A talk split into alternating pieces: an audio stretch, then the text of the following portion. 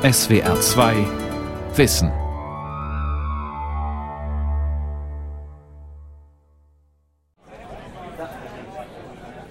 London, 1666. Eine Taverne. In einer Ecke sitzt eine junge Frau vor einem Becher Wein. Sie blickt sich vorsichtig um, faltet ein Blatt Papier auseinander und beginnt zu lesen. Instruktionen für Mrs. Afra. Die junge Frau heißt Afra Ben. Sie ist klug, unternehmend, abenteuerlustig.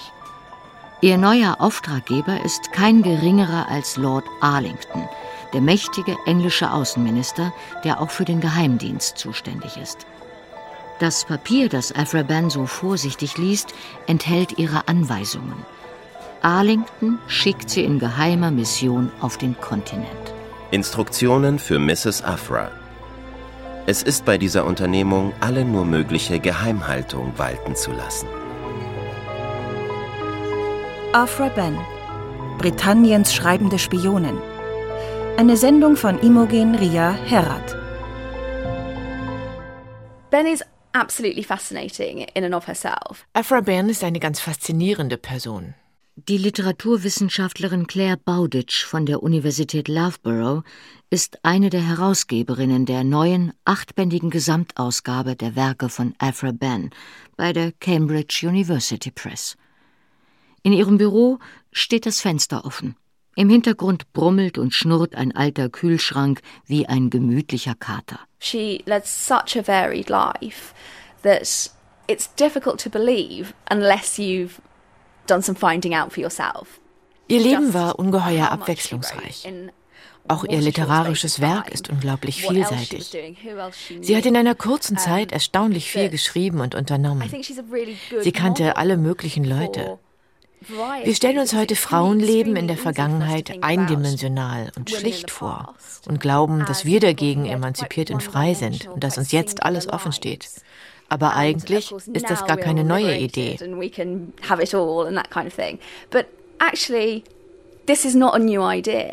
Es ist gut, dass Afra Bens Leben durch zahlreiche zeitgenössische Dokumente belegt ist. Man könnte sonst glauben, eine Gruppe feministischer Verschwörerinnen habe sie erfunden.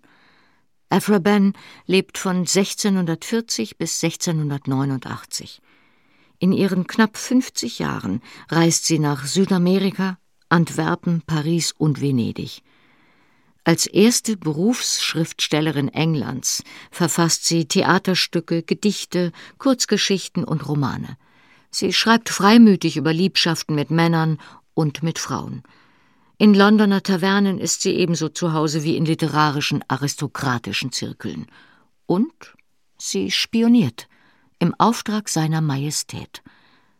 Eine Spionin im 17. Jahrhundert? Gibt es die wirklich?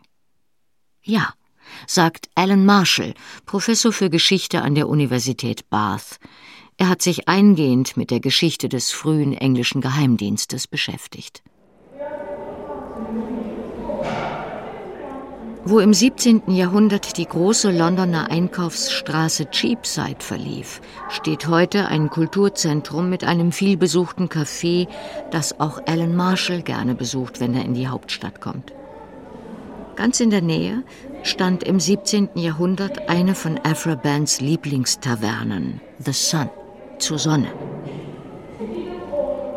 Im Kulturzentrum läuft eine Klangkunstinstallation. Man versteht mitunter sein eigenes Wort nicht. Ein ausgezeichneter Ort also für ein konspiratives Treffen. There are cases right the way back into the Civil War. Schon gleich am Anfang des englischen Bürgerkriegs haben wir Frauen, die in der Spionage tätig sind. In den zeitgenössischen Dokumenten blitzen Agenten und Agentinnen immer nur ganz kurz auf und sind dann gleich wieder weg. Aber wir haben da zum Beispiel den Fall einer Hofdame am Hof des englischen Königs. Der König lebt damals im Exil in Holland. Die Hofdame soll seine Botschaften zu Verbündeten in Schottland tragen, doch sie steht in Diensten der englischen Republik. Auf dem Weg nach Schottland macht sie also in London Halt und gibt dort ihre Informationen an die Regierung weiter. Dann reist sie mit deren Botschaften weiter nach Schottland. Ganz ähnlich operieren auch die männlichen Agenten in dieser Zeit. uh, in terms of the men, in terms of what they do. Afra Ben lebt in einer bewegten Epoche.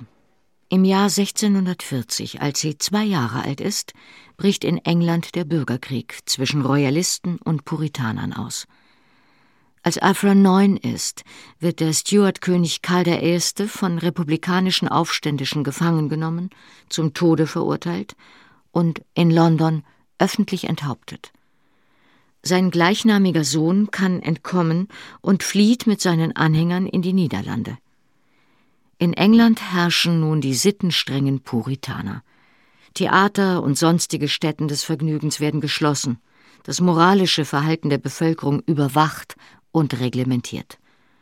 Als Afra 18 ist, stirbt der Lord Protector und Oberpuritaner Oliver Cromwell.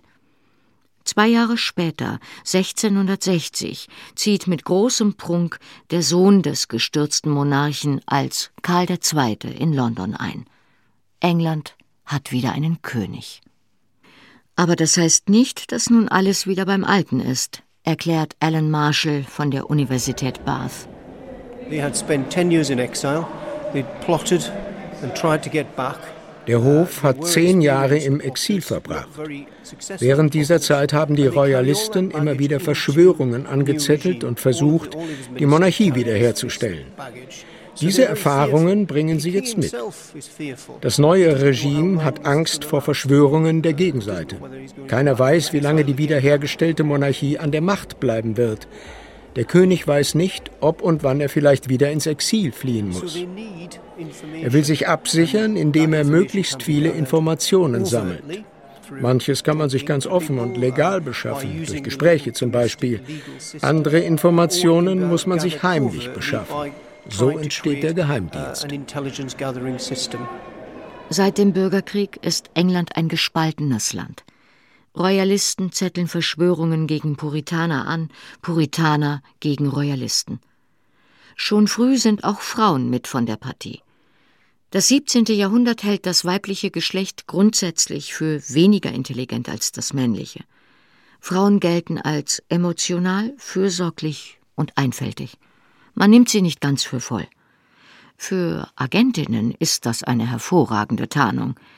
Bereits im Jahr 1645 warnt eine parlamentarische Flugschrift. In London und in den Verbindungslinien sind wohl viele solcher weiblichen Spione zu finden, die in der Lage sind, ebenso viel Unheil anzurichten wie jeder Mann. Aber weil die Vorurteile gegen Frauen so stark sind, möchte kein Geheimdienstler zugeben, dass er sich auf das Urteil und die Informationen solch einfältiger Kreaturen verlässt. Parlamentarier und Royalisten machen sich gegenseitig den Vorwurf, allzu vertrauensselig dem Wort solcher weiblichen Spione zu vertrauen. Deshalb tauchen Agentinnen in den offiziellen Dokumenten des Geheimdienstes meist getarnt auf, als Pflegerinnen, Ammen oder Kriegswitwen. Erst in jüngster Zeit sind Historikerinnen dieser Verschleierungstaktik auf die Spur gekommen – die Geschichte der Geheimdienste im 17. Jahrhundert muss nun noch einmal ganz neu geschrieben werden. Eine der wenigen Agentinnen, die offen in den englischen Staatspapieren auftauchen, ist Mrs. Afra. Ein Zufall der Überlieferung hat das Dokument mit den Anweisungen an Afra Ben bewahrt, berichtet Alan Marshall von der Universität Bath. It's one of the, one of the few ones we've got es ist eines der wenigen Exemplare, die erhalten sind. Aber wir haben noch andere, kürzere Beispiele solcher Instruktionen für Agenten. Die anderen Dokumente fragen nach ganz ähnlichen Dingen. Militärische und politische Auskünfte, Informationen über Schifffahrt, aber auch über bestimmte Personen. Gar nicht so anders als das, was ein moderner Geheimdienst wissen will. Instruktionen für Mrs. Afra. Erstens. Sie soll herausfinden, welche Verluste die Holländer jüngst im Seegefecht an Männern und an Schiffen erlitten haben. Zweitens.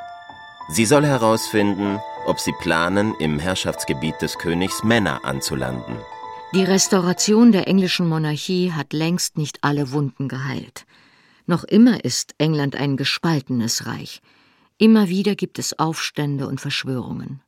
Wissen ist Macht. Die wiederhergestellte Stuart-Monarchie will unbedingt an der Macht bleiben.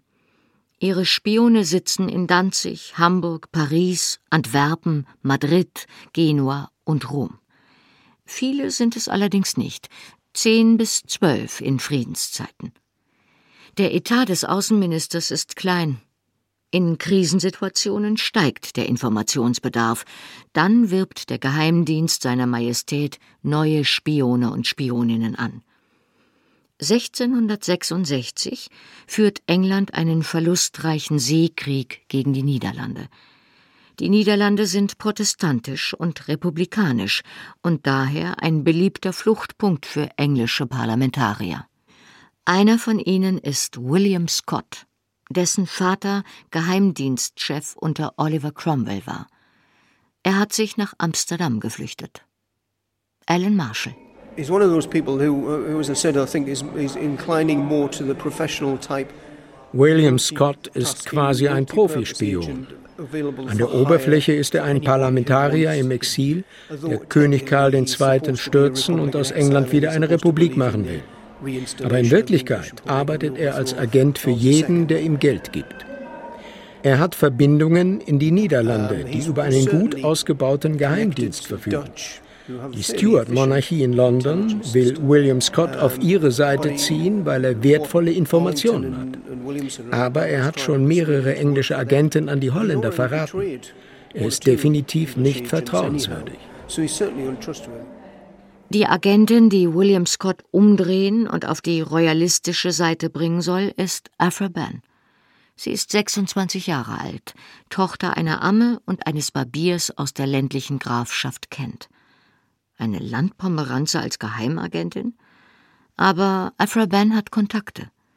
Als Amme ging ihre Mutter bei einflussreichen Landadligen ein und aus. Afra Ben ist mit deren Kindern gemeinsam aufgewachsen. Aus erhaltenen Dokumenten wissen wir, dass sie eine schöne, klare Handschrift besitzt. Wahrscheinlich arbeitet sie in London als Kopistin für ein Mitglied der Hofgesellschaft, Thomas Killigrew, der in der Regierung und in der Welt des englischen Theaters gut vernetzt ist. Killigrew weiß, dass Aphra Ben vor ein paar Jahren mit William Scott eine Romanze hatte und dass zumindest Scott noch immer eine Schwäche für die schöne, gewitzte Afra hat. Nun soll sie auf diese Schwäche bauen. Instruktionen für Mrs. Afra. Drittens. Sie soll herausfinden, ob Mr. Scott geneigt ist, sich zu wenden und seinem Land und seinem König zu dienen. Viertens. Sie soll ihm eine stattliche Belohnung für seine Dienste zusichern, davon er reichlich leben kann, ohne von einem fremden Staate abhängig zu sein. Insgesamt listen die sogenannten Instruktionen für Mrs. Afra 14 Posten auf. Die meisten betreffen den Kontakt mit William Scott. Daneben soll Astrea, so lautet Afra Bands offizieller Deckname, auch Informationen über Bewegungen der niederländischen Kriegs- und Handelsflotte liefern. Man gibt ihr eine Liste mit verschlüsselten Begriffen, die sie auswendig lernen und in ihrer Korrespondenz mit London benutzen soll.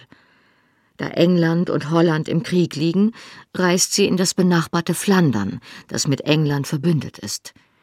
Sie mietet sich in Antwerpen ein. Ganz unbemerkt erfolgt ihre Ankunft allerdings nicht. Ich bringe Euer Lordschaft hiermit zur Kenntnis, dass allhier eine schöne Dame angekommen ist, die mit ihrem Bruder und einer Zofe reist, mit Namen Afra Ben. Astrea ist nicht die einzige englische Spionin in Antwerpen.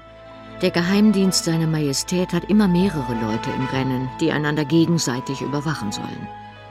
Der Kontakt mit Scott ist schnell hergestellt und nach dem ersten Zusammentreffen sind Astreas Berichte nach London voller Optimismus.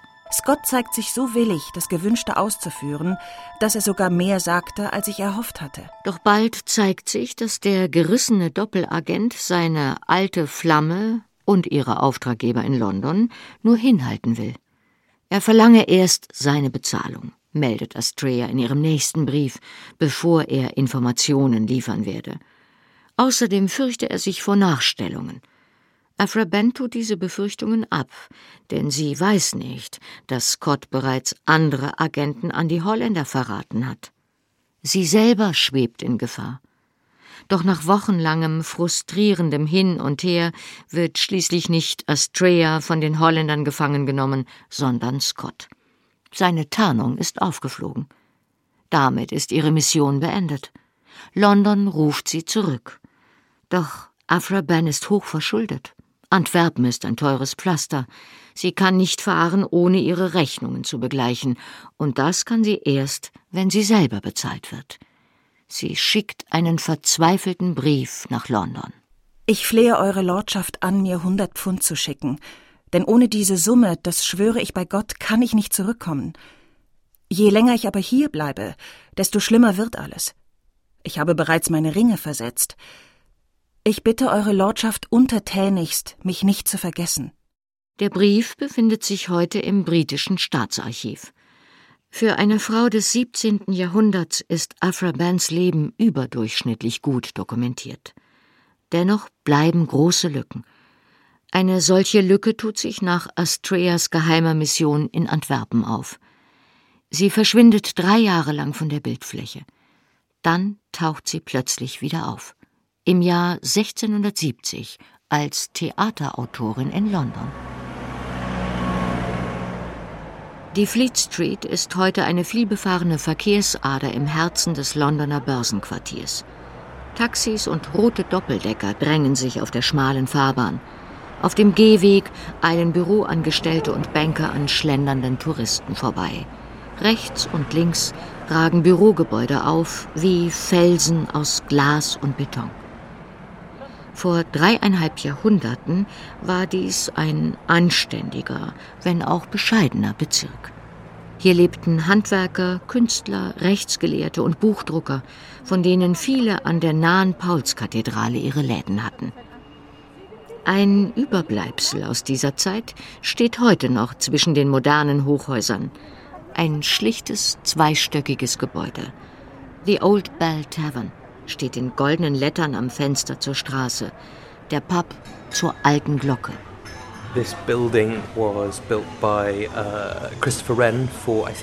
Dieses Gebäude hat der Architekt Christopher Wren entworfen. Hier wohnten die Arbeiter, die nach dem großen Feuer von London den Neuaufbau der Stadt betrieben. Es stammt also genau aus der Zeit, als Afra Ben hier aktiv war. Sie hat hier ganz in der Nähe gewohnt und um die Ecke stand auch das Dorset Theatre, in dem die meisten ihrer Stücke uraufgeführt wurden. Ben Naylor ist Theaterwissenschaftler und Regisseur an der Royal Central School of Speech and Drama in London. Sein Spezialgebiet sind die Schauspiele der Restaurationszeit. Zu Afra Bands Zeiten ist Unterhaltung ein hochpolitisches Thema. Die Puritaner haben unterhaltsame Theateraufführungen rundweg verboten. Ein Parlamentsbeschluss von 1642 verfügt, da öffentliche Theateraufführungen Schaustücke des Ergötzens sind, die nur allzu oft zügellose Lustigkeit und Leichtfertigkeit ausdrücken, befinden und befehlen die in diesem Parlament versammelten Lords und Commons, dass öffentliche Theaterstücke aufhören und unterbleiben sollen. Mit der Monarchie des lebensfrohen Königs Karl II. kehrt auch das öffentliche Theater nach England zurück. In London eröffnen zwei Schauspielhäuser. Ein halbes Jahrhundert ist seit William Shakespeares Tod vergangen. In seinen Stücken haben Aristokraten die Hauptrolle gespielt, doch neben ihnen standen immer auch Figuren aus dem Volk. Das ist im Theater der Restaurationszeit anders. Die frivolen Sittenkomödien, die nun in Mode kommen, spiegeln nur die aristokratische höfische Welt wider. Das Volk das sind jetzt die Parlamentarier, die Puritaner, die Theaterhasser. Wer das Theater liebt, steht automatisch auf Seiten der Royalisten. Das gilt auch für Afra Ben, erklärt Ben Naylor. Pretty much everything about her seems to be defined by die Restauration definiert eigentlich ihr ganzes Leben. Die Umgebung, in der sie sich entfalten kann, ist bestimmt durch Aristokraten, die durch die Monarchie ihre Handlungsfreiheit zurückbekommen. Und durch die Welt des Theaters, in der sie arbeitet. Das alles wird nur durch die Monarchie überhaupt erst möglich. Daraus entsteht eine sehr elitäre Kultur, die aber einen enormen künstlerischen Aufschwung ermöglicht.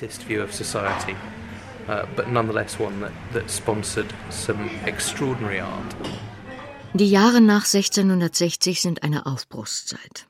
Neue und unerhörte Dinge werden möglich. Zum ersten Mal stehen Frauen auf der Theaterbühne. Zum ersten Mal schreibt eine Frau für das Theater und ist kommerziell so erfolgreich, dass sie davon ihren Lebensunterhalt bestreiten kann. Afra Ben verfasst 17 Theaterstücke, fast alle sind Erfolge. Das ist unerhört. Es gibt Theaterbesucher, die sich am Geschlecht der Autorin stören.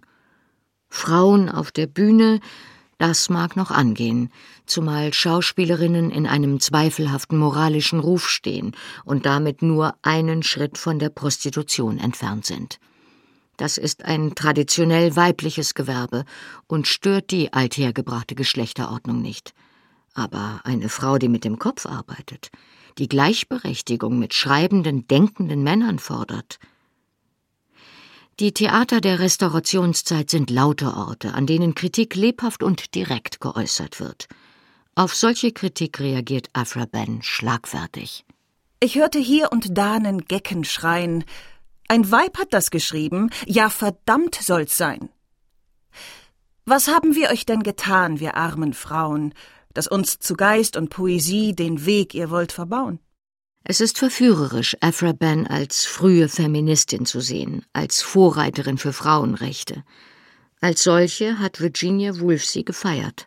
Alle Frauen sollten Blumen auf das Grab von Afra Ben streuen. Denn sie war es, die ihnen das Recht errang, zu sagen, was sie denken. Gewiss, Afra Ben übt Kritik an der herrschenden Doppelmoral, die nur Männern ein aktives Liebesleben zugesteht, nicht jedoch Frauen. Sie fordert in ihren Komödien und Gedichten persönliche Freiheit für Männer und Frauen. Und doch verdankt sie ihre eigene Freiheit der autoritären Monarchie und der elitären aristokratischen Kultur. Afra Ben mag in manchen Lebenslagen feministisch gesinnt sein, demokratisch aber ist sie nie, sagt der Theaterwissenschaftler Ben Naylor. The paradox, of course, is that the das Paradox besteht darin, dass die konservativen elitären Tories zu Afra-Bens Zeiten die Partei mit der internationalen proeuropäischen Ausrichtung waren. Während die Puritaner, die wir heute sozusagen als Protosozialisten und eher auf der politischen Linken sehen, knallharte englische Nationalisten von der Sorte waren, die heute wahrscheinlich für den Brexit stimmen würden.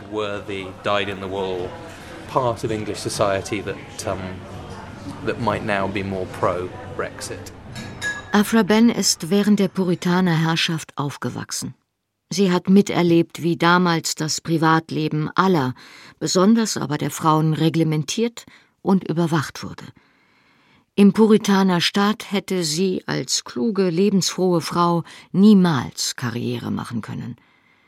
Für Afra Ben sind Parlamentarier, die politische Freiheit fordern, die Vertreter der persönlichen Unfreiheit.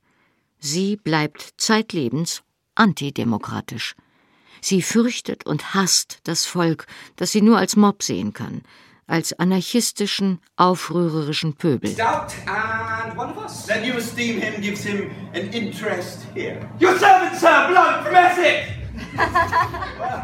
Ihre Helden sind Adelige, Reiche, freie, gebildete und suffisante Männer, die tun und lassen können, was sie wollen. Die verehrt sie im Leben und verherrlicht sie auf der Bühne. In den 1680er Jahren kommen die frivolen Sittenkomödien, die Afra-Bands Spezialität sind, langsam aus der Mode. Der Publikumsgeschmack wandelt sich. Afra Ben, die vom Schreiben lebt, wandelt sich mit ihm. Sie ist jetzt Ende 40. Ihre Gesundheit macht ihr zunehmend zu schaffen, aber sie bleibt bis zum Schluss produktiv. 1683 veröffentlicht sie den ersten Briefroman in englischer Sprache, Liebesbriefe zwischen einem Edelmann und seiner Schwester. Die Liebesbriefe werden ein großer Erfolg. Afra Ben schreibt noch einen zweiten und dritten Teil. Sie verfasst Auftragsgedichte für den König. Das bringt Ruhm, aber auch Geld.